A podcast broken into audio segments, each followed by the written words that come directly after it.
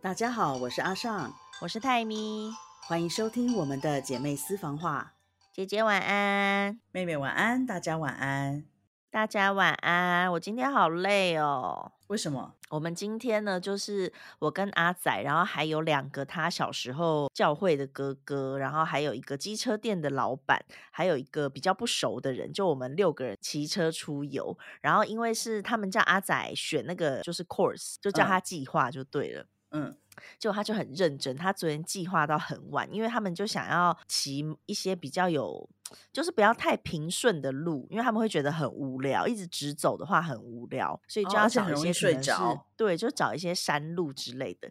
然后他昨天真的很认真哦，他还找了非常多的比较漂亮的可以拍照的地方。因为我们都比较晚睡，他就传给他们，让他们早上起来的时候可以看。结果呢，直到碰面的时候，他们都没有人看那些东西，没有人要看。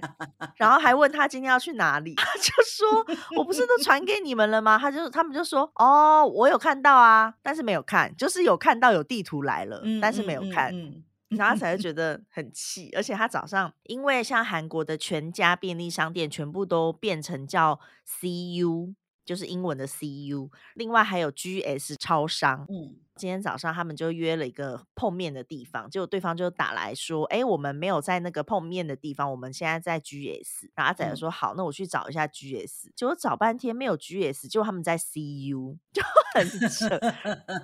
阿仔就说：“我觉得今天感觉不太对。”后来，后来因为我们有四个人用的是同一个牌子的蓝牙耳机，就包括我们两个，就是总共有四个人，所以我们四个人可以一起连，直接用蓝牙连线。就还蛮方便的。那另外两个人呢？他们不是用同一个牌子的，所以我们又必须要加入到那个 Discord，嗯，直接用语音。结果一个人没充电，然后一个人呢不知道什么，好像又进不去，反正最后就搞得乱七八糟。但因为你知道，有时候有的人可能导航，比如说前面的人看错，你要紧急叫他说不是那里是右边右边，然后他们都没有连线，他们就自己就这样又骑走，再绕回来，就搞得等来等去乱七八糟。然后后来阿仔就跟其中。一个人讲说：“你赶快去买一个蓝牙耳机好不好？因为他现在那个好像是不太好用，他就都不想充电。然后每次出去的时候，他就一直乱骑。比如说明明就要左转，他就直走。”不然就是为什么不让他垫后就好了？他就喜欢当第一个。今天也是，他明明就没有在看路，他就开着导航，然后走第一个。所以阿仔就好，你走第一个，那就跟着你。结果明明就应该右转的时候，他就直走。所以阿仔在后面要叫他，但怎么可能听得到？你骑着摩托车戴全罩安全帽，当然听不到啊。这种人下次就不要叫了，让他直走吧，大家一起右转，真的很烦。然后后来就因为这个又绕了好大一段，就有的地方你。出口一错过，就是要绕很大一段呐。嗯嗯，所以我们两个就在讲说啊，还是自己出去玩比较轻松，因为要配合很多人就很麻烦。是这样没错啦，不过大家一起出去玩会比较有照应，这是真的。我跟你说。结果你没有感觉到照应，你就感觉到麻烦。我跟你说，你知道他们今天就是呢，因为我们到第一个景点，第一个，然后呢就从停车场走下楼梯，楼梯应该不到三十阶，才走下楼梯，就有一个人说：“哎，这是我在 Corona 之后第一次走这么多路。”然后我听完以后就傻眼，我就说：“我们才从楼梯走下来。”他就说：“我觉得好累 哟。”他。我超傻眼的，然后后来就走走走走走，他们就他就一路讲说啊，这竟然还有上坡，然后他就一直在那边讲，结果后来呢，就走到一个很漂亮的吊桥，就是我今天有给你们看的那个照片，嗯嗯嗯，然后那个人就讲说，哈，还要走到对面，不要吧。然后其他其他人也说不要吧，走吊桥会头 晕呢，走吊桥好远哦，你看那边好远哦，就最后我们都没有走啊，就是在吊桥前面拍一张照，然后就走了，超傻眼。就今天一直都这样，而且我们本来要去一个非常漂亮的甜甜圈店。我跟你讲，你你看到照片，你一定也会觉得去那边可以狂拍。它就是一个骑机车的骑士非常喜欢去的地方。它就是那种很美式，然后你摩托车停在前面，你就是可以拿着它的甜点，然后站在前面跟机车拍照，很漂亮。所以我们本来打算吃完午餐就要去那边，而且从午餐的餐厅到那边只要三公里吧。嗯，结果吃完吃完就说。回家了，回家了。不要去了啦，回家了。然后三公里骑骑车没几分钟，哎，走路半小时都可以到了。对呀、我就觉得好可惜哦，而且那里真的很漂亮，我很想去，所以我们就在说，算了，下次自己去，就就可以慢慢下次自己去。好了，不然你跟这些人玩一定是没什么好玩的。对，而且因为上一次是去哦，我跟你讲，上一次更夸张。上一次跟他们去是我上次回台湾之前，就是把握最后在韩国的时间，然后就是嗯一起骑车去海边。我们两天骑了三百公里吧，嗯，哎，不止，单趟就两百多，所以两天我们是两天一夜，所以来回就是大嗯概五百公里。你知道已经骑了两百五十公里到了东海，想要拍一些照片，然后我想要去一个可以看到海的咖啡厅，但是你知道吗？这些哥哥们他们只喜欢便利商店的咖啡，就是罐装咖啡，你知道哦，他们就是在海边，我就看到海边有一个就是那种呃有那个叫什么 rooftop，那个中文叫什么屋顶，嗯嗯。嗯叫屋顶嘛，屋顶露台的那种那种咖啡对。厅可以看海的。我就说，哎、呦那个哎、他们就说不要啦，那种又不能抽烟，然后他们就要在便利商店买便利哦。商店的咖啡，然后在那边抽，然后在外面。抽烟，对，好无趣哦。对，然后中间就是有经过一些景点，都很想要拍照，他们就兴致缺缺，他们单纯只想要就是就是骑车，他们就是想要骑车，但因为他们人其实很 nice，可是我觉得跟他嗯们就是、因为我们有时候会一起吃饭，我就觉得一起吃饭不错。就是一起骑车出去玩的话，因为喜好都不一样，他们就可能男生就又不太想要做那些事情。但我就觉得每嗯次都喝嗯便利商店的咖啡真的很无聊，而且我跟你说，今天早上已经喝了一个便利商店的咖啡，他们在那个便利商店等我们的时候就在那边喝咖啡，后来又想要嗯喝便嗯利商店，整个就是很傻眼。真的真没乐趣。我今天就是这样，但今天不是因为骑车很累还是什么，就是不知道，就是觉得我很想要去那个甜甜圈店。下次再去啦，对，真的好可惜、哦。我觉得一般的男生啊，会愿意这样拍照的真的是很少。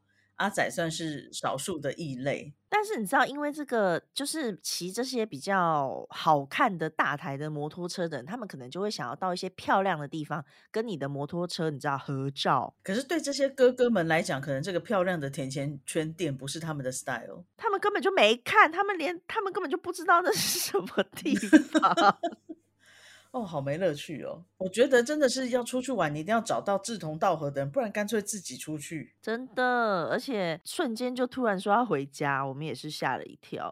就是其中一个人，可能是他老婆，因为他老婆就有在打电话，嗯，然后我觉得应该是老婆有打电话吧。真没乐趣，听起来。对啊，所以我的我们的计划就是算了，我们现在自己去，然后可以拍个一百张，都不用看人家脸色。对对，这很重要。真的，而且跟家人的话就都还好，像我们也是拍很久，你们也会等。对啊，对啊，而且就是你要是真的大家愿意，像呃，我们现在不是四月十三到四月十五在放那个送干节假期，就是大家说的泼水节。然后嗯我的好朋友从台湾飞过来，那她的男朋友从新加坡飞过来。我们见面的第一天，就是我带他们去吃一间很好的餐厅，然后呢，嗯男生就帮我们拍照，然后呢？我就说，哎、很少有男生拍的这么好、哎，他就很有耐心，从各个角度帮我们就是认真的拍照。呃，有啊，你照片还蛮美的。对我就说，哎、他拍的很好、哎，然后我朋友就跟我讲说，因为她前几天就是她男朋友把她拍的又矮又胖，然后她很生嗯气，然后就是她就问她男朋友说，你怎么把我拍那么矮？她男朋友还跟她讲说，你本来就长这个样子，然后她没有人要拍这么实际的好不好？对我们才不需要这种东西。然后她就就是找了一篇文章，叫她男朋友认真的读完，就是如何帮女朋友拍照。我哎，那说他很认真呢、对啊，她男朋友就是一个超认真的男人，就觉得嗯非常好。真的。然后他就很有耐心，就是会一直从各种角度帮我们拍，而且他很贴心。因为我本来想说，我们三个人吃饭嘛，他们两个应该会想要坐在一起，可是因为有一个角落比较漂亮，所以她男朋友就坐到另外一边，让我跟他一起坐，这样子我们两个拍照就会比较美。这有贴心哦，还不错。对，所以我就坐在他们两个的中间，这样。做中介还蛮好笑的对，但是真的那个角度拍起来，我觉得他那天帮我们拍照片都蛮好看的。哦，真的哦、那你可以上传一些。嗯嗯嗯，嗯，对啊，之后再来传。我觉得拍照，因为其实说真的，以前我觉得以前可能没有那么多感觉，就是拍照是可以怎样，但是现在再回去看，就会很庆幸以前就是爸爸妈妈有帮我们拍那么多照片。嗯嗯，而且你知道吗？我很多朋友，因为像我们的照片真的是从三乘五到四乘六，从我们小很小的时候到高中、国高中都还有在帮我们拍嘛，所以我们的照片是非常的多，而且整理的非常井然有序。对。对，那像我的很多朋友，他们是没有自己小时候的照片，然后可能早就已经不知道丢到哪里，或者是也不知，就是也没有整理。那像阿仔也是，他小时候上一次好不容易在他家挖到一张他小时候的照片，你就知道他 他是没有照片的，他就说很羡慕我有很多小时候的记录。而且你知道现在看呢，就是如果没有那些照片，其实很多东西我是记不清楚。你知道我记性也不是很好。对，就是记不得姐姐对你有多好，还好有证据。对，所以我就是需要照片来帮我记忆。像比如说小时候参加什么运动会，我根本就不记得做了什么啊。可是当看到那个照片，我就想起来啊，我那天其实我们跳了什么舞，然后发生了什么事情，然后我穿了那个衣服，因为我们有。有一年的运动会非常的丢脸，我们穿的是那个叫什么连身上衣，嗯，对，白色紧身。然后我那时候是五年级，我觉得五年级穿紧身，五年级已经害羞了耶。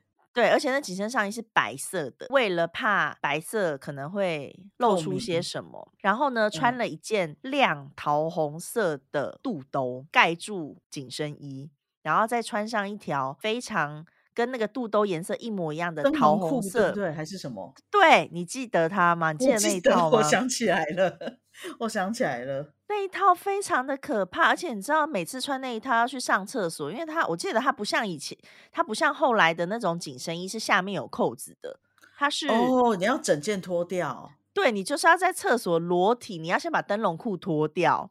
然后放在旁边，然后你再 把你的白色紧身衣脱到大腿处，你才能蹲下尿尿。然后此此时你上身就是空的。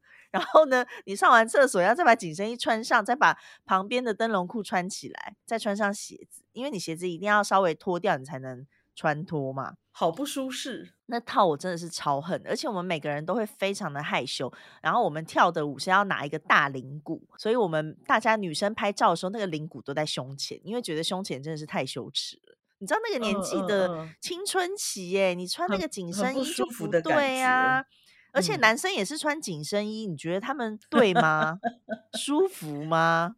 很不舒服。对啊，真是的。但是拍照真的是。我觉得很庆幸我们有很多照片，因为我还有朋友，就是他本来很幸运，照片都有留下来，但是在他跟前妻离婚的时候，他前妻一把把他所有照片都烧了。Oh my god！前妻为什么要这样？我不晓得他可能做了什么事情惹怒他前妻吧，这我就不好意思问了。对啊，啊，那很伤心哎。对啊，反正他一定有做什么事情吧？真的，不然也不会气成这样。对啊，烧人家的回忆，我觉得真的是有点。真的，嗯，我觉得就是你把它收到箱底就算了。对啊，烧掉是不太那个。而且你看，我们每次去旅游那些照片，虽然有时候阿仔拍太多很烦，但是但是你回去看那些照片，又觉得很可爱，很可爱啊。然后说到出国，又好怀念西班牙跟希腊哦。真的真的，我觉得西班牙跟希腊真的是很好玩。真的，大家是不是已经都听到烂了？一直在讲西班牙跟希腊，就好像这两个人没有去过别的地方一样，笑死我了！真的没有，真的这两个地方真的是去过以后会回味无穷。嗯，我前几天其实，在曼谷，我还想说，我不知道我在那个附近的店有看到希腊菜，我本来还有点想要去吃。啊，真的？然后呢？但是我后来吃了意大利菜。为什么？因为意大利菜比较近。可是意大利菜应该比较普遍呢。可是我不想走那么远。OK，是差了多远？我忘记了。我记得就是有一段，而且因为我那时候拖着我的行李箱。哦，好吧，那拖行李箱真的很累。对呀。好啦，我们今天还是来进入我们的正题好了。今天的正题呢，就是有有一，今天也是因为之前我有在那个 IG 留过现。那个现实问答，然后呢，就是想要看看大家有没有什么特别想要问我们的问题，所以就是今天这个问题也是从那个版友投稿来的。那今天这个问题是有关于阿尚的职场，很多人很好奇说你在国外就是跑到印尼、孟加拉、泰国，那很多人就好奇说你在这些地方到底做的是哪些工作，以及你转换工作的契机，还有想要问一些你国外工作的经验。那其实这些东西在前面几集已经可能多多少少都有讲过，毕竟。我们就是离题大王，很容易就不小心会讲到一些明明就跟主题无关的东西。不过今天这集呢，我们就是来针对阿尚，今天你是主角，然后呢，我们就是来聊聊有关于你的海外工作。好，那我就先交代一下我的求学背景。我是念师范学院美劳教育系毕业的，所以我拥有一张教育部颁发的国民小学教师证。那在这之后，就是大学毕业实习完，当完实习老师，领到教师证之后，我因为很喜欢逛街，我想要每天名正言顺的出没在百货公司，所以我就去应征百货公司的职位。我那时候应该只投了一份履历，然后我就得到那份工作了，我就去上班了。在百货业，我当了翻译、跟客服、跟教育训练，总共做了将近五年，就是不到五年的时间。那后来是因为母校又有一个职缺。我那时候觉得，哎，回母校也还不错。就是母校那个职缺是在学生事务处生活辅导组。那那时候我想，哎，如果回母校去上班，我还可以去进修华语师资。那主要是因为我在当翻译的时候，我觉得自己的能力有一些不足。我找了一些语言交换的同伴，他们告诉我，觉就是我的教学能力很好，可以让他们对中文的了解很快速的加深，而且我的对他们的解。讲解是很浅显易懂的，所以他们就问我有没有兴趣当华文老师。那因为他们的这样一个一句话，再加上我自己的兴趣，我觉得如果回母校服务，我刚好可以去上华语师资班，呃，未来有机会可能可以出国教书，我觉得也是一个蛮不错的经验。嗯，所以我就回母校上班了，同时我也进修了华语师资班。那华语师资班的时间其实蛮短的。那总共应该是将近一百个小时，还是一百多个小时的课程。上完了之后呢，刚好我们就可以考那个教育部的华语师资认证。嗯，那华语师资认证呢，总共有五个五个科目。这五个科目是华人社会与文化、汉语语言学，还有口语教材教法之类的，总共五个科目。嗯。这五个科目呢，我第一次考试就过了四科，然后我就觉得哎，有一点惊讶，我没有想到成绩比我想象的还要好。我唯一一科没有过的叫做汉语语言学，嗯，那这个成绩可以保留三年，所以我就想说，那我就再继续继续考。到了第三年之后，我才有才考过，拿到了华语师资认证。总之呢，我顺利的通过了教育部的华语师资认证。那当时我的大学同学就告诉我，教育部有一个计划是派。老师到美国去教书，嗯，他们觉得我可以申请看看，我也申请了。然后申请之后，我也很顺利的，就是通过了。我记我还记得我排在第二十一名，就是成绩也还不差。那那时候我就一边想着在等分发，一边想着就继续上班。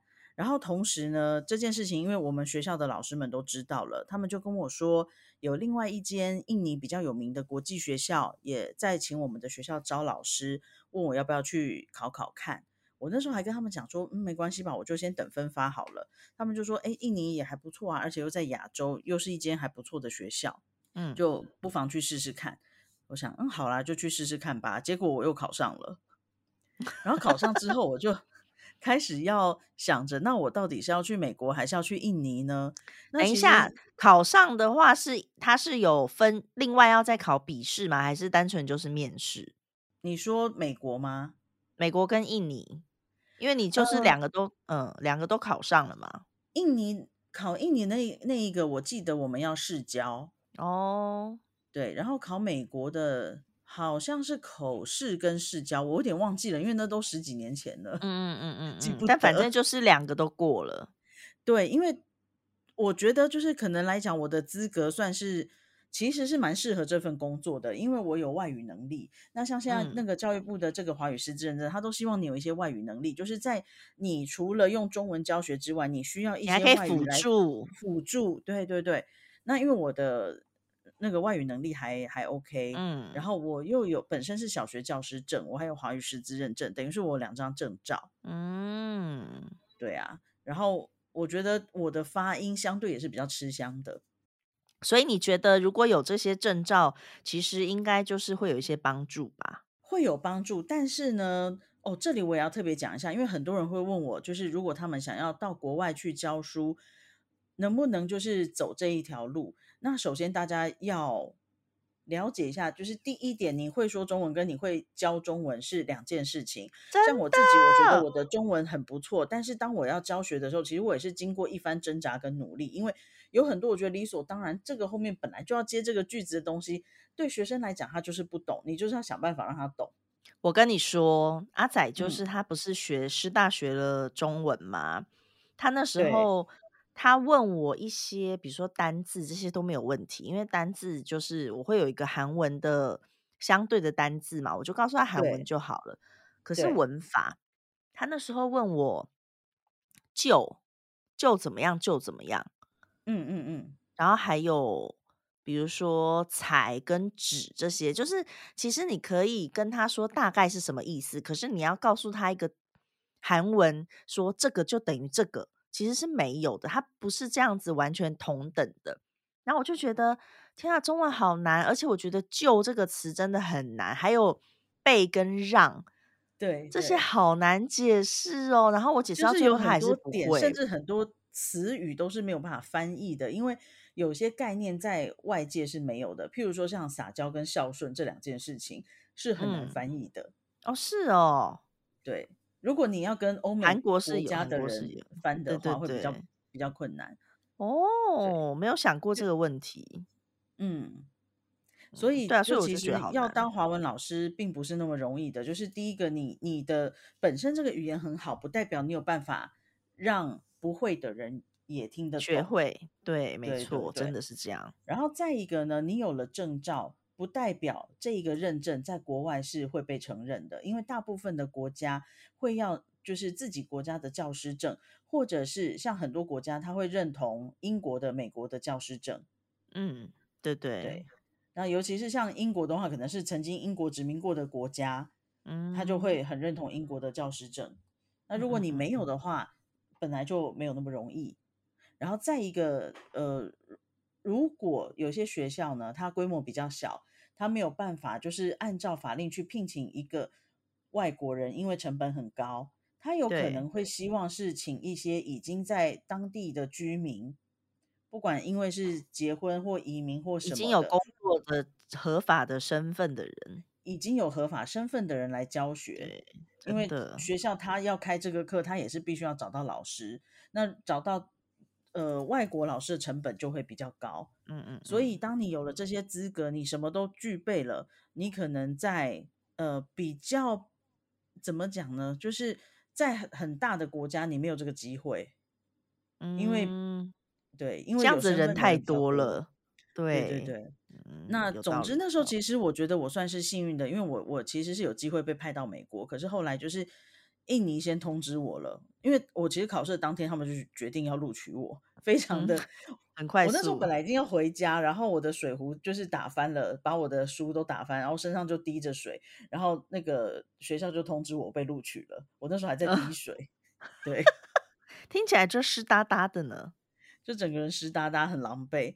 但是反正得到这机会，我就要开始想。后来我想一想，就是我决定要去印尼。我觉得我记得我们那时候还讲嗯，了一些，就是美国，你还说美国人有枪，对，因为我呃，我咨询了很多人，然后我有一个好朋友嗯是墨西哥人，他在美国读书的，然后他后来住在台湾，他他现在人在日本。他嗯最喜欢的地方是台湾，他不喜欢墨西哥本身，他也不是很喜欢美国。那原因是因为他说，如果以我这种都市人，我会住在都市会比较习惯，嗯然后我如果住在乡下，我可能或者是郊区，我不会那么习惯，而且我还没有学会开车。但是呢，他说在美国的一些大城市，越都市的地方，可能治安是越差的。他会担心我嗯，一个女孩子在外面这样子。而且你也不确定如果去美国是去哪里，对不对？那时候还没有分发，嗯嗯然后他其实因为薪资差不多，落差没有很大，所以如果你分到大城市，你会过得很辛苦。嗯，对，所以我就想想了一想，我觉得还是去印尼好了。就是在印尼，至少我觉得文化会比较相近，因为那那时候嗯，我出国经验并不多。是，对，所以我我就选择我要在亚洲。那万一我真的不适应，真的要赔钱赔机票回家的话，印尼的 印尼比较便。宜，对，美国好贵哦，你知道那时候我们多穷啊。而且那时候的美国机票又很贵，现在是因为机票越来越便宜。疫情前就是会有很多打折的啊，但是以前其实机票真的很贵。对，可是那个十几年前的机票我真的买不起。你知道我刚开始来韩国的时候，来回可能便宜的都要可能一万五，但是后来我买，因为还有很多联航，然后竞争越来，越激烈，就后来我有时候会买到来回六千块，嗯嗯嗯嗯，就很便宜呀、对，真的是就比较划算了，比较负担没有那么重。对，总之呢，就是我因为很多种因素，我最后决定决定选择了印尼，我我嗯。就去了印尼。然后在在印尼我教了三年，第一年我是在小学小学华文部，然后在第二年的时候呢，我的主管就跟我说，他希望我可以接小学华文部副主任的位置，就是帮助我的环保部主任，就是做一些行政工作，然后做一些沟通。那我觉得在那里其实，嗯，比较吃香的是，因为我有办法用英文沟通，所以大部分的老师跟家长都会蛮信任我的，因为他们可能以前受限于语言，很多印尼华人家长他们也不会讲中文，嗯。然后我们很多就是中国同事，他对自己的英文没有那么的有把握，他们也不习惯讲英文。那其实说真的，我的中国同事，因为毕竟都读书人，他们其实在写作上面，就是用写的英文啊，文法正确度其实还蛮高的，嗯哼，可是他们就是不习惯口说，所以，大部分都是这样。对对对，所以那时候我觉得，就是像我这种没有包袱、会随便乱说英文的人，就受到很热烈的欢迎。然后家长也嗯会觉得就是很信赖。那刚好因为我在实习的时候，我本身就是带一年级，因为大家觉得带一年级很累，虽然你只有半天，可是你的你要帮学生做很多准备。那因为我我有这样子的经验，所以其实我的那时候又就是在印尼又被分到带两次一年级，对我来讲就还比较轻松，因为就是我大概知道这些学生他们会有哪些能力还没有很发展的，需要老师帮助，所以家长就会觉得，哎，我是一个有经验的老师，他们就很开心。因为我不太知道印尼的学制，那不知道你那个学校啊，它里面是有从一年级到几年级？我服务的那间学校，它呃，在我服务的时间有五个分校吧，这么多？对，有五个分校，然后现在已经有六个分校了。那它从几年级开始到几年级？我们从就是幼儿园到高三吧，如果哎，如果换算我们的应该是这样。那其它其实叫 preschool 跟 primary、secondary 还有 junior college。所以它就是一个一条龙，一条龙的服务。对对对哇塞，对，那应该有人就是从头读到尾的吧？就是一直读，在里面一直读有，啊有啊，因为朋友都在那里啊。真的好有趣哦。那应该很大，嗯是也没有很大，但是学校就是嗯，我我觉得学校还蛮厉害的啦。嗯，我大部分的学生最后都是念到世界名校，哇，是哦，那很厉害啊，每一个都比老师厉害。真的。老师老师觉得不好意思，老师觉得不好意思，对啊，真的就是我记得那时候还有学生要求我帮他写那个麻省理工学院的推荐函，虽然他后最后没有上麻省理工，他最后上新加坡国立大学，可是你想想看，一个人有资格可以去推麻省理工，而哦，且你还能够写推荐函，就是已经非常厉害啦。你看我们没有这个可能 呢、对的，我那时候就觉得，嗯，好，自己好像也 沾了光这样子，呃呃，我 教。到。这样子的学生，对对对，然后第二，反正我觉得在那里蛮顺利的，而且学生的成绩很好，尤其是在第嗯。二年的时候，像我们有办那个什么一二年级的听写比赛，嗯，然后听写比赛那时候四个班，前六名有五个都是我的学生，好像不晓得是除哦，了第三名还是第四名不是我学生之外，其他都是我的学生。然后家长就我我的学生家长就很高兴。到那时候我后来还有教四年级吧，就是四年级呢，因为学校有能力分班，他们有嗯分那是一个年级，那时候也是四个班，我是教嗯第二好班，可是我的成绩就是有时我的我们班成绩有时候会比第一好班还要好。嗯那家长就也是很兴奋啊，就觉得哇，老师很棒。那但是嗯其实家长没有想到一个盲点，就是他们的分科是用英文跟所有科目来分科，因为他们主要的语言是英文，所以所有嗯教材都是英文。那当然，它不是用中文的分科，本来就有可能有这个落差。嗯嗯嗯嗯。然后后来学校就是请我第三年到中学去当华文部主任跟班导师。嗯，就是对，同时要当班导师，主要是我们那时候有一个 bridging class，是学生从别的学校转进我们这个，就是可能从一般的学校转到国际学校，他会不适应国际学校的学制，跟不适应国际学校的英文，所以当时校长有问我说，就是希望我要提供给学生一个学习英文的环境。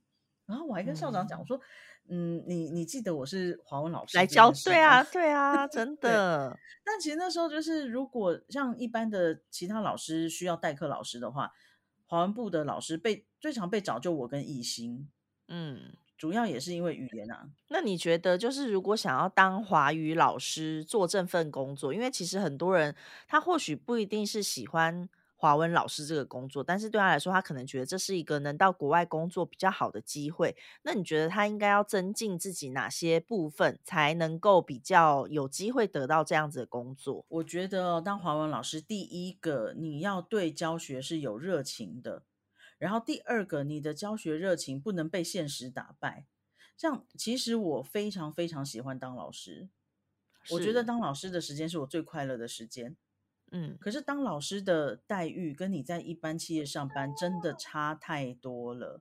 嗯嗯嗯，对我我必须很认真的讲。当然，你说就是收入很好的老师有没有？绝对是有的。可是我觉得普遍来讲，华文老师的收入本来就不会很高，尤其是以我们这些呃，我我们台湾人来讲，就是你学的是简呃繁体的中文，你学的是注音，你在汉语拼音跟简体上面你没有什么造诣。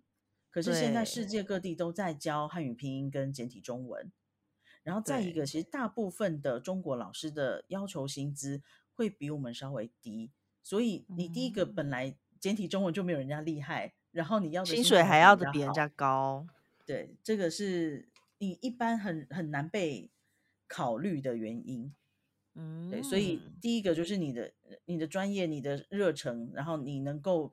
对抗现实的这个能力，那再来，我觉得各种才艺是一定要的，因为当时我在学校，我们都会要带社团，就是他们会叫 C C A，就是有点像课后活动。我那时候就是带国画，对，那有些老师会带书法，那再来就是各大节日，你要真的就是能够有有一些文化课程，一些典故，然后做一些手工艺，然后节日的时候要包水饺之类的，就是你真的是十八般武艺要样样精通。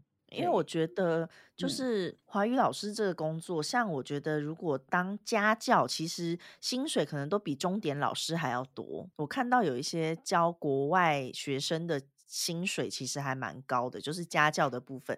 但是就我所知，在师大当华语老师的薪资就没有那么高，而且因为课也不是说你每天真的排满满，老师其实很多，那你一天能上的课也是有限的。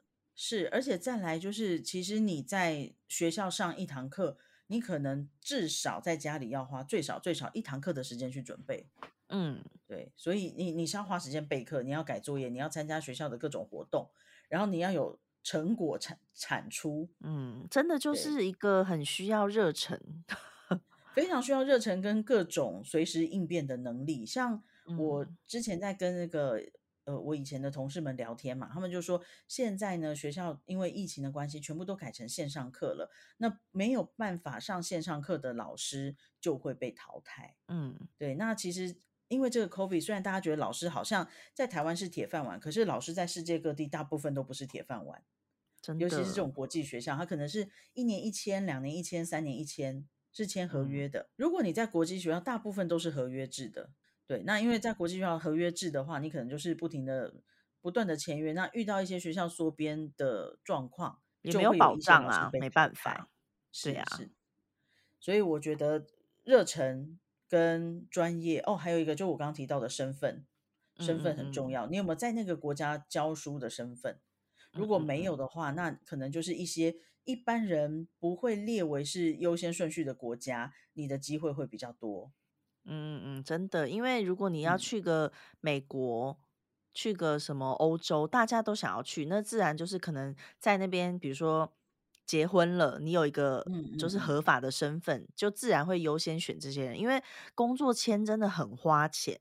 然后对是学校来说，对那个单位来说，它又很麻烦。是，然后再来，大部分的学校他还会去衡量你现有的能力跟现在的整个团队是不是有重复的，或者是你有其他他们没有的能力。能力，对对对对，对对对，所以其实真的没有那么容易。那当然，华语是华语的教师缺真的看得到很多，像在泰国也是很多。可是泰国本身教师的薪资就很低，就是哦是哦，泰国老师的薪水真的很可怕哎、我怎么我好几个同事以前当老师，他们的薪水是一万二。那是泰币一万二泰币，对，然后可是你想想看，一般你在工厂的作业员，你加个班就一万六了。哈？为什么？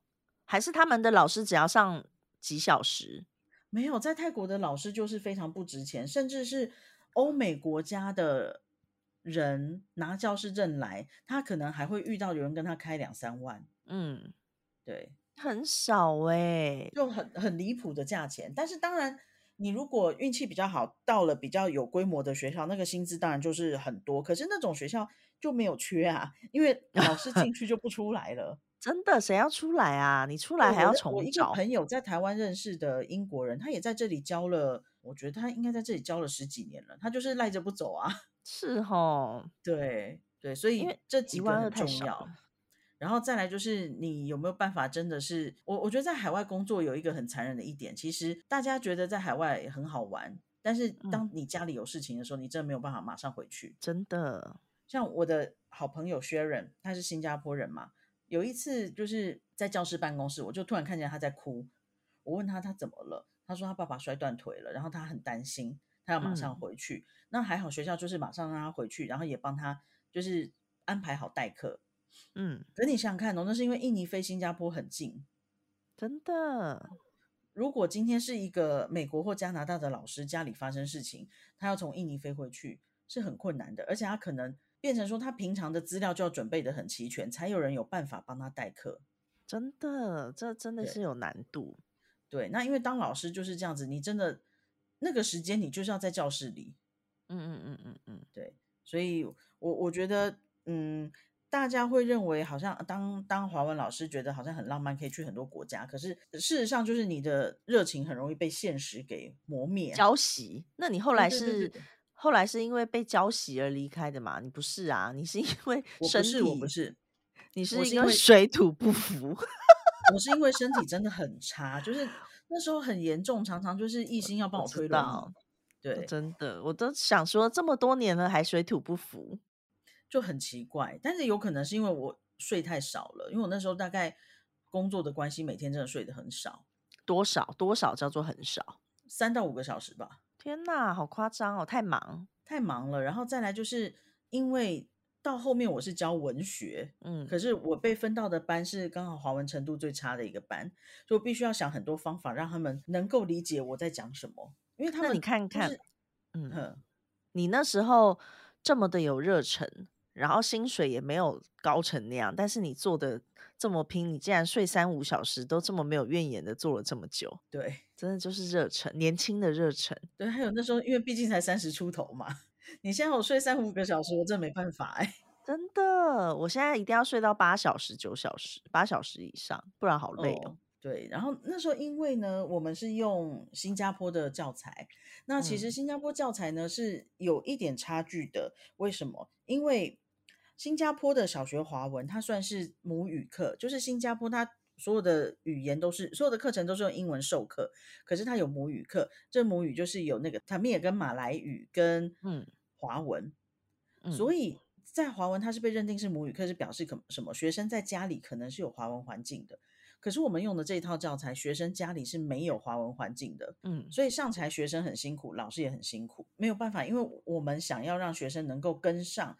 就是这样子的学制，然后未来可以去考像 IGCSE，去考 A Level、AS Level，所以必须他们要上这个课，他们必须要使嗯用这套教材。可是就是学生也真的很累，因为他真的是很难跟上。如果你找得到这样子的国际学校的啊，他一般来讲他的薪资大概就是我听过的，我我我谈过的工作大概就是十二到十五万，然后会有保险。如果我有小孩，小孩可以免费在学校读书，最多嗯两个。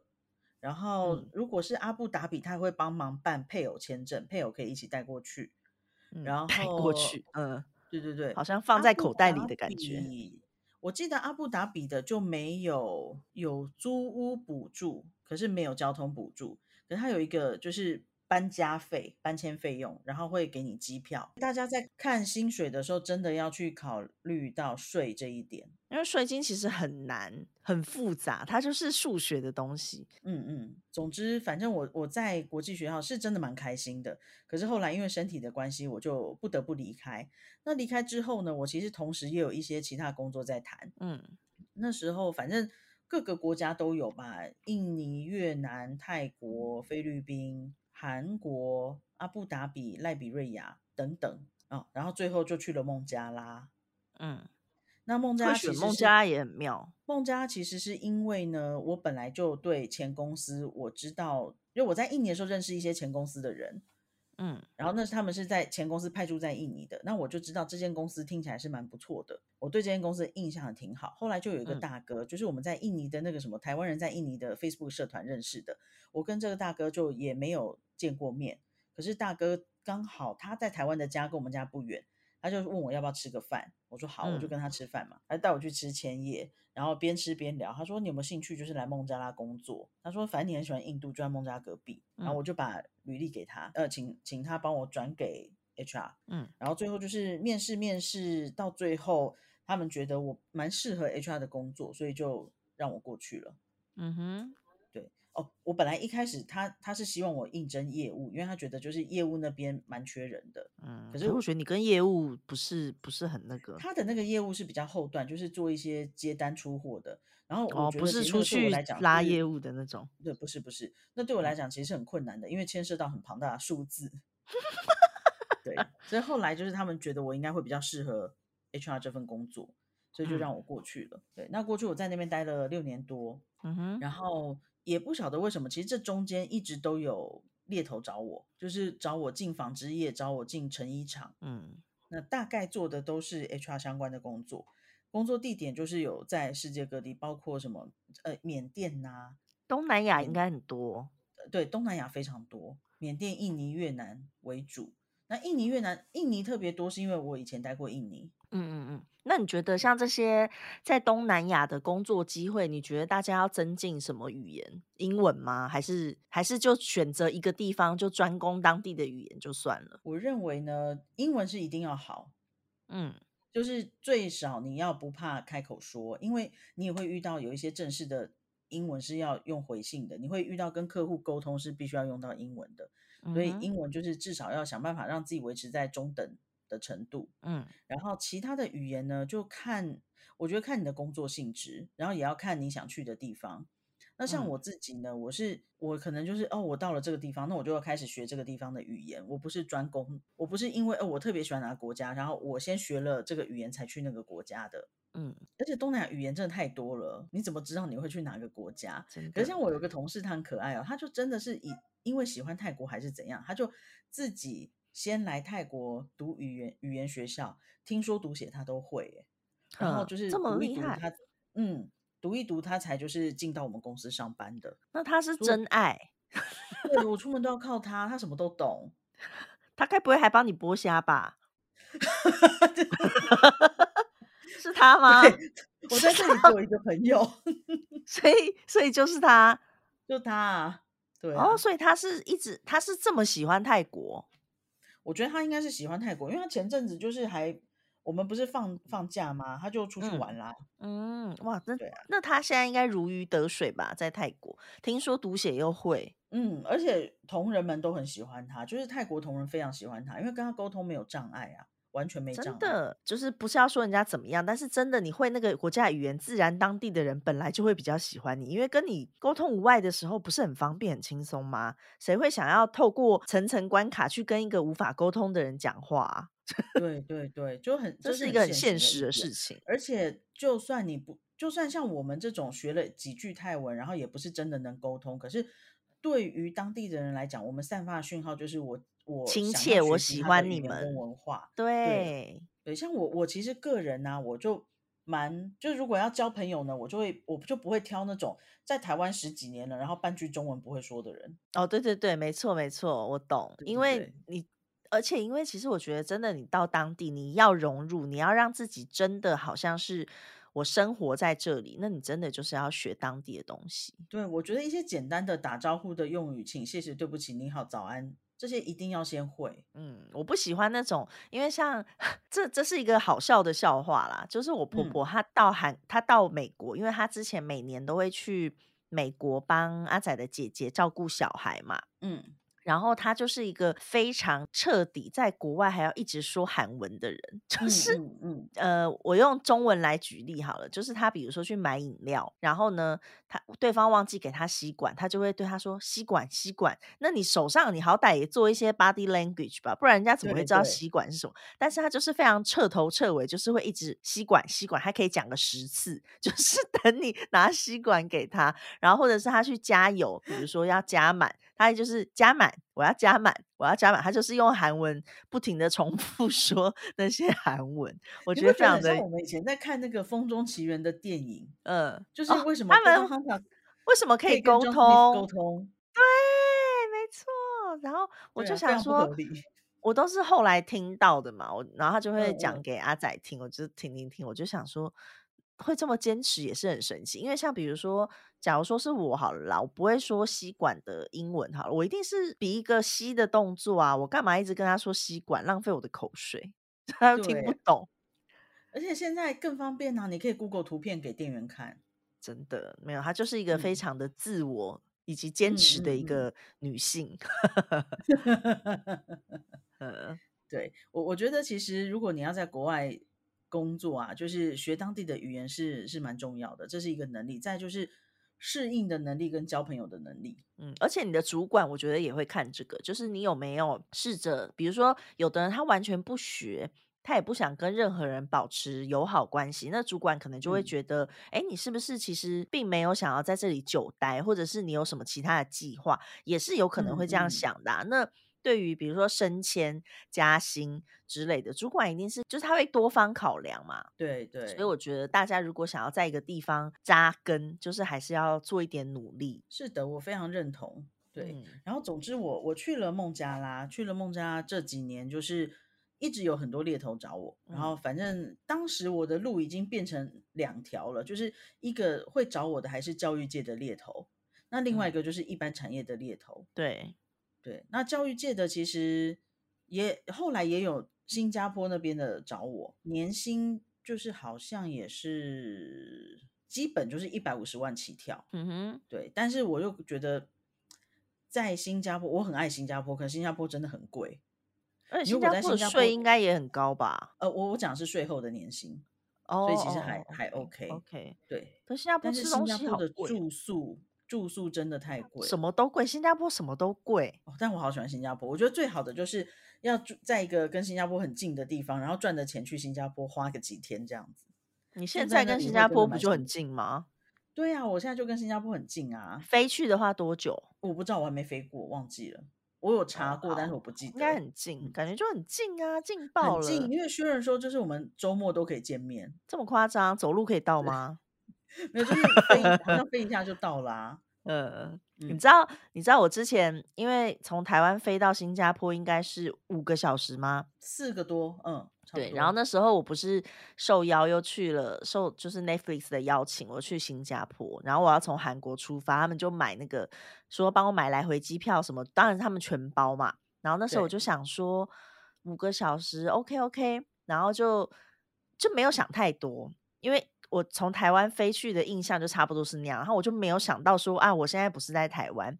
结果我拿到嗯，机票的时候要飞七个多小时，我超傻眼的。然后我才想到啊，我在韩国，我心好痛，因为好远。那你没有真等一下商务舱？没有，我那时候我那几天一直在跟朋友抱怨，我就到处抱怨，因为我对这件事嗯，情感到非常的就是烦躁，因为你知道我本来其实就不喜欢新加坡，就对就跟我不是很合。然后我那时候，去去新加坡旅游玩一次，都已经决定我一辈子都不要再 去新加坡玩。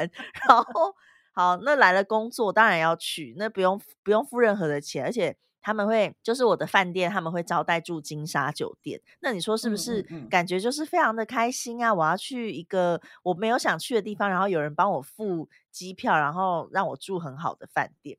对，结果我看到七个半小时，你知道我那几天逢人就在说，我就说我再在，我再两个小时就到欧洲了。我在，我在两个小时，我九个多小时就可以飞到什么中欧哪里都可以飞。我就想说，哦，气死我了，真的，因为好远，我没有想到，就没有想到这件事啦，是我无知。但是看到飞到一个东南亚要七个多小时的时候，我就觉得，哎，你知道，心情很不是滋味。我觉得我可能已经习惯了，因为我如果从孟加回台湾，我都花一天。对啊，可是因为我就没有这个习惯。你从我跟你 讲，你现在你再从泰国飞回台湾的时候，你会觉得是天堂。对啊，我上次飞过来，我就觉得哇，也太快了吧。对，因为像我姐她在孟加拉，你每次放假是放几天？八天，八天，而且你其中会有包括到你坐飞机的时间。对，路程就差不多。像我，我要从吉大港飞打卡。打卡要先住一晚，哎，吉大港飞打卡不用，通常是就是回来的时候啦，一定会睡到。对对对，回来时候会再打卡睡一晚。然后呃，其实呢，应该来讲，就是从打卡可以飞香港，然后再飞台湾，这个会近很多。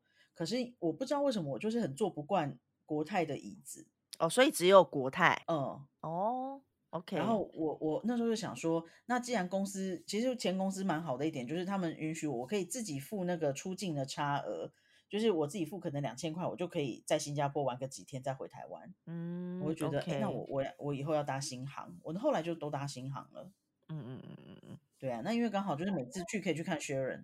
嗯嗯嗯，因为你看，你回韩呃，你回孟加的时候，就变成你要提早出发嘛，这样才能够在上班日回到孟加拉。但是你在现在在泰国，你就不需要啦，你就是一天一定可以抵达，你是直飞哎，直飞好爽，差好多。对，但我那时候在做新航，就会用点数去换那个商务舱，还蛮开心的。新航的商务舱真的蛮厉害的。哦，我上次从韩国。我上次是坐商务舱，我也觉得还蛮爽，坐长荣的。嗯嗯嗯，长荣的我没有坐过商务舱，但是我我坐那个土耳其航空跟新加坡航空，我都很喜欢。我跟你讲，爽的点是那时候整个商务舱就只有我们两个人，这才是 爽的点。但是就是会有点压力，因为那个空服员他会一直来看你有什么需要，因为没有其他人要服务了，他就是会不停的来找我们。然后因为阿仔就是。只要有人，特别是漂亮的女生，她就会特别的喜欢说中文，以及特别的开心。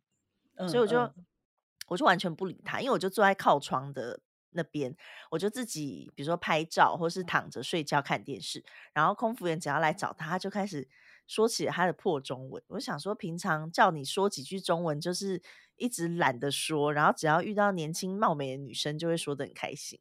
就他就。一直在跟他比，一下要鸡尾酒，一下要咖啡，一下要拖鞋。我就想说，奇怪，你中文什么时候变那么好？我怎么都不知道，真是莫名其妙哎。还不错，还不错，嗯，很好笑。我印象很深刻，就是有一次我搭飞机，然后刚好呢，就是我左前方的阿姨她在跟空服员讲话，然后可是空服员听不懂，因为那阿姨显然只会讲孟加拉话，然后空服员就当然只会英文跟他自己的语言。所以他们没有办法沟通。那我看附近的孟加人都没有要要帮阿姨的意思，我就用我的破孟加拉话回答他的问题。因为他是问空服员说他现在想要躺下来，空服员刚刚讲说还我们还没有起飞，就是呃还没有到一定的高度不能躺下来。是，然后我就我就用那个孟加话跟他讲说现在不行，等一下可以。嗯，然后他就哦好好好，他就很开心。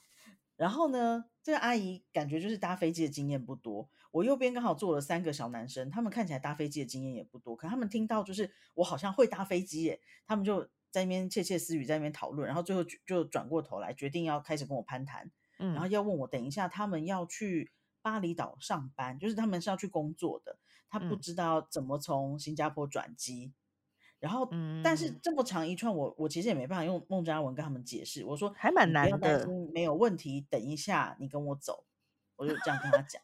然后他们就 OK OK，嗯，然后到就是到开始送飞机餐的时候，因为空服员跟他们对谈，空服员也不知道他们能吃什么，不能吃什么，嗯，然后他们也不知道自己要点什么，我就自作主张，就跟他们讲说，你们就跟我一样吃鸡肉，嗯然嗯，后空服员就给我们四份鸡肉。然后 后来呢，我就开始把我的餐点打开，我就发现右边三个人都在看我的动作，我开什么他们就开什么，我吃什么他们就吃什么，这么可爱，就很可爱啊。我们好像波浪舞，你知道吗？就是我最后就是决定好，那我就照着顺序吃吧，就是有什么先吃沙拉，再干嘛干嘛，然后弄完就哼是再把东西收起来，他们就全部都跟着我一起收哦，就是他们吃饭也跟我同步。哼，然后等到东西都收完，我就决定我要抱着那个枕头睡觉。我就看见右边三个弟弟也在那边抱着枕头睡觉，这么可爱，很可爱。然后左前方的那个阿姨呀、就问我嗯什么时候要上厕所，因为她想要去厕所，她也不知道怎么上厕所。啊？为什么？这也太妙了，不就走我进去？她他是不会使用，是不是？担心，嗯，不会使用，怕不知道怎么用。她可能不知道厕所在哪里，或者是不知道自己哦，可不可以去厕所。嗯嗯反正我就带她嗯去上厕所。对，嗯然后下了飞机之后，就是也带着那几个弟弟去找那个转机的地方。然后因为就是因为他们就听不懂啊，他们也不知道怎么问，嗯然嗯后他们又真的不会讲英文，他们在柜台问不出个什么所以然啊。嗯哼，所以我就带着他们去那个转车的时候，就刚好遇到一个也是要去巴厘岛那个航下的一个孟加拉人，他就说：“嗯哎、我带他们走，交给我就好了。”我说：“好好，那你带着他们。”我就叫叫那三个弟弟跟着他走。嗯，对啊，就还蛮好玩的。想想我们第一次坐飞机，我已经忘记那种感觉了。很久了啦。高我高中的时候，应该说做出国，嗯嗯嗯，对啊，我已经忘记了，但是反正是还蛮开心的啊、那一次还帮到很多人，我也觉嗯得那个整个嗯，画面好可爱哦。真的对对啊，然后哦，我又离题了啦。真反正的，我我就是蛮一直都有蛮多工作机会，可是我那时候一直没有想动，是因为我的前老板真的对我超好的，前公嗯司对我非常好，然后前同事也也都对我蛮好的。我其实没有想要离开那个环境，那主要是，会想要离开，都是因为可能我觉得在孟加拉，它是真的有一些先天的限制，他的生活没有那么便利。嗯然后最后，其实在，呃去年的四五月吧，可能是因为疫情的关系，很多地方都缺愿意在海外工作的人，对，来找我的工作机会变得更多，非常非常多。那大部分都是呃有银行业，我不知道为什么有银行业，银行业找，你怎么会对？他们一定都不知道你数学很烂这件事。但他们其实是要我在银行业做 HR，所以这是还好的。哦，OK OK，对对，然后有什么啊？就成衣啊、鞋业啊、纺织厂，大概也都是这些。学校也还是有，嗯差不多这样吧。然后我就都有婉拒他们，我说，因为如果是去一个很相似的行业，那我会想要待在我现在的公司，因为对啊，现在公就呃就是当时啊前公司，因为前公司真的很栽培我，我如果就是这样子就跑掉了也不好，而而且而且其实你在前公司的条件一切也并没有差，不需要为。了跳到同样的其他行业而离开那个公司，完全没有必要，啊。甚至如果我我相信，就是假设我真的想要离开孟加拉，如果我说，哎，我想要调去印尼好了，我认为其实我的主管会帮助我。嗯嗯嗯嗯，我是没有问他啦，但是我自以为他应该会帮自以为。自以为都没问人家，其实我觉得应该会，应该会啦，我我觉得会，虽然嗯他会依依不对舍。对，然后可是就遇到就是这个猎头跟我谈的是一是泰国，那前公司在泰国没有设厂，而且这个猎头跟我谈的是电子业，前公司也不是做电子业的，我才会觉得嗯，那真的可以谈谈看，因为等于是又多了一个不一样的跑道，嗯对。但我必须坦白讲，我觉得我比较喜欢传产，嗯，就是可能？习惯问题吧，就比较喜欢传产的那种感觉。嗯，对，可是电子业福利真的也是比较好，而且我觉得电子业很灵活，嗯，当然各各有各有优各有。好优，对啊，嗯嗯嗯，只是我觉得电子业，因为啊，我知道为什么啦，电子业女生很少，嗯，对所，以呢，不，那不是我挺在那边没有好吗？朋友，哦，还好吧，反正跟男生也可以当好朋友啊。但我觉得因为大家都各自有家庭，有各自的事情要忙，所以就其实蛮不哦熟的。嗯，哦，那可能在孟加，或许是因为我们没有选择吧，我们就只有彼此啊。真的真的，但我可能，不知道，因为我觉得跟男生相，就是我从你知道，我从高中、大学就都跟男生很要好，哎，我记得那时候我讲说，我高中念景美女中，所以认识很多男生朋友。然后我大学念清华大学，所以认识很多男性朋友。然后就有很多人私讯给我，哎，他们就说你到底在 说什么？他们就说他们听完以后跟阿尚姐姐想的一样，就说你到底在说什么？为什么念女校会有很多男生朋友？念清大就算了，为什么念女校的时候还会认识很多男生？大家就觉得我很荒谬，对，因为我好像只有认识吉他社的建中吉他社，其他我都没有认识，哎，而且我跟他们也还不熟，嗯，我就认识超多的，我就是。对啊，可是你这你那种比较正，但是我看起来就像是留级又重考的，因为我那时候真的一一个老脸，我还记得就是有学妹哦跑来跟我 借身份证。我说：“你要借我身份证干嘛？”他说：“哦，学姐是这样的，因为我们想要看限制级电影，可是我们年龄没有十八岁。”我说：“我也没有啊。”然后学妹们很惊讶，就说：“学姐，你没有十八岁，太过分了！”我还是我们班上年龄很小的耶。对，因为我们是我们是最学那个八月，对对对，所以其实我高中毕业的时候，我也没有十八岁耶。对，所以你知道，因为高中的时候很有一些人高三就是说要去考驾照。但我们到了毕业都还不能考，我们要暑假快结束的时候才能考。对对对对对，我记得。对啊，跟大家都不一样。是，然后明明我年纪这么小，他们还就是以为我很大。但我必须要就是摸着良心说，你那时候对，就是大了，我看起来应该不止四岁。我觉得，我觉得是因为我记得呢，就是我在第一份工作的时候，有一次就是我同事处理一件事情，然后。处理的客人没有非常满意，所以又请我出去帮忙。嗯，然后我出去处理完，客人就满意到不行，然后就拍着我，就是刚注射完流感疫苗的那只手背，然后跟我说：“你这些人啊，就是你这样子的人，就是不像那些二十几岁的毛头小子。”我心里就在淌血，我手上也在痛，心里又被刺痛，就是明明我才是二十岁的毛头小子。然后呢，你想必也不能说啊。之后就是感谢感谢他，然后请他以后对我们的不管是资深的还是比较新进的同仁要多多包容。呃，明明我跟我同事同梯耶，太好笑了，真的。就反正我的年纪一直都看起来很大，我记得那没有没有，我觉得你是比较早熟，但是你到某一个时候以后你就没有再老了。这句话说不出来，因为我最近法令纹真的蛮明显的。哦，那我帮不了你。我那时候跟那个。兰兰啊，去多巴湖，就是我跟兰兰还有艺兴，我们三个去多巴湖玩。然后在一个当地的小夜店里面，就有两个帅哥朝我们走过来。嗯，然后就是其中一个帅哥就跟他攀谈，另外一个帅哥跟我攀谈。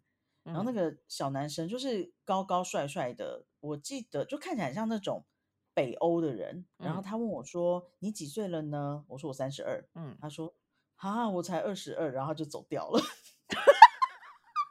但他本来以为我跟他差不多，呃，很烦呢。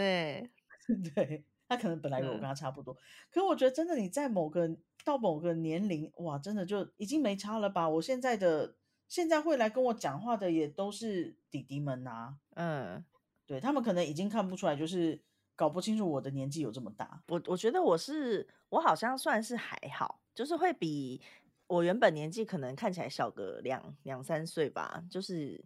还不错，对对对，我觉得你看起来是比较小的，但也不知道哪一天会突然就是你知道增加很多皱纹。我跟你讲，我觉得就是胖胖是有好处的，会就是看起来对，因为我的我没有什么法令纹，然后皱纹也还好，而且我脸又油，你知道油的人也比较不容易产 生皱纹，对，所以我觉得这一切就是为了我就是四五十岁以后做准备。我 是在那个什么孟加拉的那段时期啊，我的眉头比较皱，你超皱的，你跟阿仔一样，你们就有儿，你们有一个，我现在这个都挪不掉哎，好惨哦。嗯，没办法，那真的没办法，现在没办法，你就是要让自己习惯不要做那个动作，因为我有一段时间有哎，好像是我忘记是什么时候，可能几年了吧。然后有一段时间我照镜子的时候，发现自己有一个痕迹，但是它。并没有真的凹下去，还是很皱，也是一个小儿，然后就有一个淡淡的纹路，所以我后来就控制自己不要去皱，现在就没有了。哦，很好，对，及早发现，及早治疗，对，真的。哎，我们又离题了啦，啊，好烦哦，我们赶快结束今天的话题。哎，你知道现在讲了多久了吗？超久。我觉超得啊，就是蛮嗯。重要的一点哦，就是要了解自己的优点跟缺点，然后要了解嗯。你自己的能力在哪里，嗯。然后你的优势在哪里。再来就是，当你觉得如果自己在某方面优势还没有那么充分的话，你可以退而求其次，去争取你比较得得到的机会。嗯嗯嗯。因为我我认为，像其实虽然我这些都是阴错阳差，但是在我事后再看，我如果当年就可能从印尼的国际学校离开之后，我就直接去了去投电子业的 HR 履历，我想应嗯，该不会有人理我。对，我觉得是因为你累积了，你真的就是累积了一些经验。是因为我累积了，然后其实现实来讲，是因为这个疫情让我就是变得更有机会。对，你就变成了多方的神之助，就帮助了你。对对，对，因为，你累积了人资的经验之后，变成你有更多的选择。然后呢，而且你之前的公司，老实说，大公司，对然后啊，你的福利也好，因为他们也会问，比如说你之前的一些薪资的部分，对对对，那也是对你现在的工作是有帮助的嘛。那加上。现在大家又不想出国，马上哎，我老实说，你这个工作那时候我们就是一堆人，不是都叫你一定要换吗？而且你前老板是不是也说，就是听到是这个也不好叫你不要去，还是什么的？对，因为主要有一点啊，我我我其实我觉得各方面都让我觉得我我还是蛮想待在孟加拉的。可是有一点，我跟我前老板讲，我说我是觉得，嗯如嗯，果我一直在孟加拉，我真的没有办法说，哎，哪天把妈妈接去孟加拉来住住多久？不可能啊，你妈也不会愿意的。对，可是如果我在泰国，我觉得我就可以做这样子的事情。嗯，对，然后因为我前老板他很重视家庭，他就觉得这一点站在这。一点上，他可以理解，甚至他还帮我去跟上级长官，就是去讲说啊，为什么 Avita 会想要有这个想法，主要就是因为环境什么的。那当然，因为嗯说真的，公司也有跟我做离职访谈，前公司，嗯我刚刚讲我说，其实如果不是这样子，我真的会还会想要在孟加拉继续做一阵子。嗯嗯嗯，对对对对，当然就是我觉得机机会来了，可能就只好把握。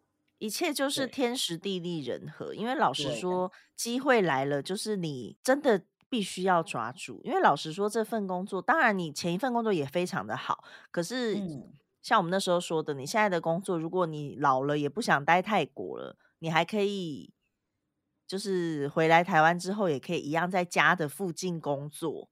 就是也是有差很多多方考量，因为毕竟现在年纪到了，我觉得就不能像二十岁、二十多岁的时候，就是我想做什么就做什么，你必须要考虑很多。而且当你嗯，现在这份工作在要转职的时候，老实说，有一点年纪了，你就会觉得比较不容易转职。我觉得这也是很现实的事情。我目前没有很明显的因为年纪而觉得很难转职的感觉。哦，现在没有啦，我是说以后就嗯，是渐渐就要开始想这件事情了。对，我觉得呃哦，还有一个很重要的一点就是，我觉得我们每个人在做工作的时候，其实真的就是要尽力把自己的工作做好。嗯因嗯为口碑就是在那里。像我，我觉得我换工作没有非常困难，跟我的口碑也是有一点关系。因为嗯我我那嗯时候就是蛮多不同国家的国际学校找我，然后我问他嗯们怎么会找上我，他们说是因为以前跟我共事过的老师在推荐的。然后可是我都不知道是嗯嗯谁，对，那因为这些老师就是后来他们就去了各个国家了，所以嗯我我其实也搞不清楚是谁推荐我的，可是他们就是对我有一个很很不错的印象，所以就会想要把我推荐给他们后来服务的学校。嗯那像那个印尼的大哥，就他也是对我的印象还不错。当然可能不是工作上，因为工作上我们并没有交集，嗯可嗯是他对我这个整整体的印象不差，他就觉得愿意就是推荐我试试看这样子。嗯嗯嗯嗯嗯对，那其实嗯后来有些工作都是可能朋友的朋友，或者是前同事的谁嗯来找的。对啊，就就已经到最后，不见得是在用人力银行在找工作了。嗯嗯嗯，对啊，而且其实有的工作他真的会打电话到你的以前的公司，因为我就听过有的说他以为不会打，嗯结果嗯真的就是去面试的公司就打给他以前的公司去问他的状况，所以我觉得你们在嗯嗯，不管在任何一个工作啦，如果可以的话，真的就是好聚好散。你要离职的时候也不要摆烂，该交接的就交接，该做好的都要做好。你不要想说，反正离开了就不关我的事，它可能哎、会影响你下一份工，作。我前阵子啊也是接到一个朋友的询问，就是呃以前有工作上有交集的朋友，嗯他问我说认不认识某某某，我说我认识，嗯因为对他说那你可不可以评价一下他的工作表现？嗯，我就有点为难了，我哼说嗯，我可以不要评论他吗？啊，好难哦。讲出对这句话的时候，其实心里也会有一点，就是这样说好吗？可是又不能昧着良心。对我说很抱歉，我可以不要评论他吗？那然后呢？对方说好，那不为难你。啊对方就知道啦。对，但是你要嗯我讲那个人的好话，我真的半句都讲不出来。嗯，有这么夸张？天哪！对，对啊，所以我就是真的要说，你不要以为你离开那里就没事。对，就是 要要认真工作。对，这是很重要的。是的，而且离开的时候也真的不要摆烂。嗯嗯一般来说，如果说公司也没有大问题，可能就是我们比如说工作跟我不合，或是老板觉得我跟这份工作不合，那就是没有办法嘛。但是就是好聚好散，以后你怎么会知道你会不会在别的地方遇到这个人？说不定你在其他公司，他也去了那个公司啊。你不要以为这是不可能发生的，我跟你说，嗯嗯什么都有可能发生。对对，对啊，所以我觉得就是工作这件事情，千万不能当做儿戏。对，就是我觉得要认真工作啊，然后慢慢的在你的每一个工作阶段储备自己不同的能力，嗯然后觉得不自己不足的时候，就想办法去自我成长。那其实我真的很感谢在孟加拉的那份工作，因为孟加拉呢这个环境让我就是可以存钱，让我可以下班之后我会想要去进修，因为我不会想要去任何其他地方。嗯嗯嗯嗯，对，所以我那时候其实，在孟加拉就是真的有努力的读书，对啊，还还蛮怀念的。反正我觉得在每个地方，其实因为你现在你可以出国工作，对很多人来说就是一个非常向往的事情。所以我觉得大家，如果你真的想要出国工作，你就要让自己有比别人更好的能力，让那些在国外的老板们愿意付出，比如说还要找你要工作签嘛，他们要嗯嗯嗯，愿意请你，那你一定要有一些能力，是让他们能够愿意付出这个成本来请你的。你不要以为说我就是想要去那边工作啊，然后就到处投，没有用的。嗯你必须要有一些能力，至少基本的语言或者是对那个专业领域的能力，都是一定要具备的。是。然后再来，我觉得其实，在你人越长越大，你就会发现，不只是专业能力，你还有很多判断空气的能力，呃，然后跟别人沟通的能力，我觉得这些东西都是蛮重要的。嗯嗯嗯嗯嗯嗯嗯，对啊。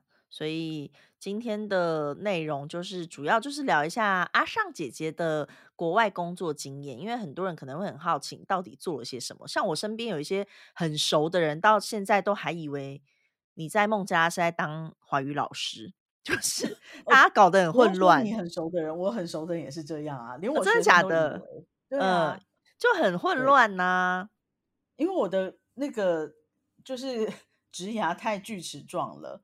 真的真的，因为完全就是很不一样的。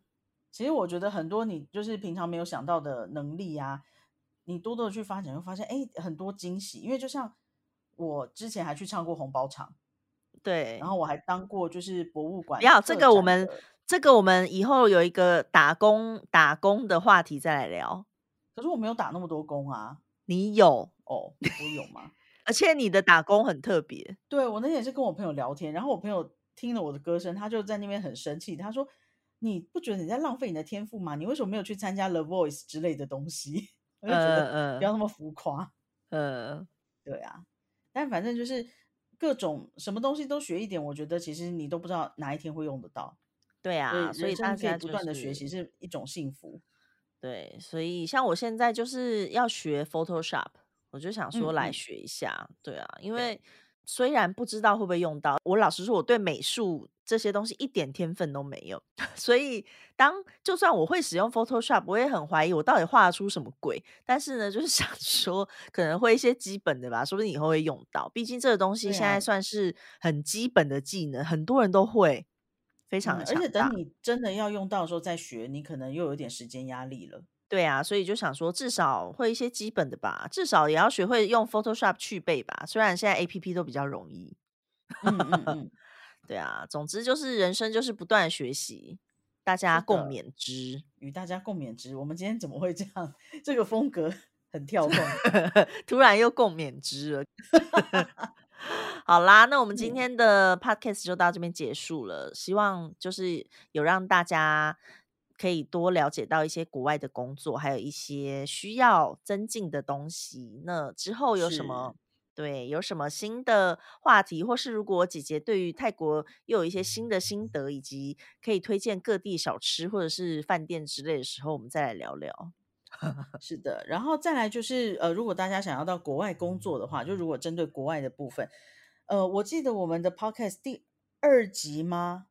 就是有讲到一些呃，在国外的哦。心路历程之类的。哦，只身在国外的有有有，在第二集，只身在，国外孤单寂寞怎么办？认识对象要如何打破语言文化隔阂？这是有关交友的。然后第六集，住在国外一定幸福美满吗？告诉你我们的真实经验。这两集都欢迎大家回去听一下，第二集跟第六集。是因为我觉得其实很多事情啊，它都是有两面的，它会有它美好的一面，可是也会有它没有那么完美的一面。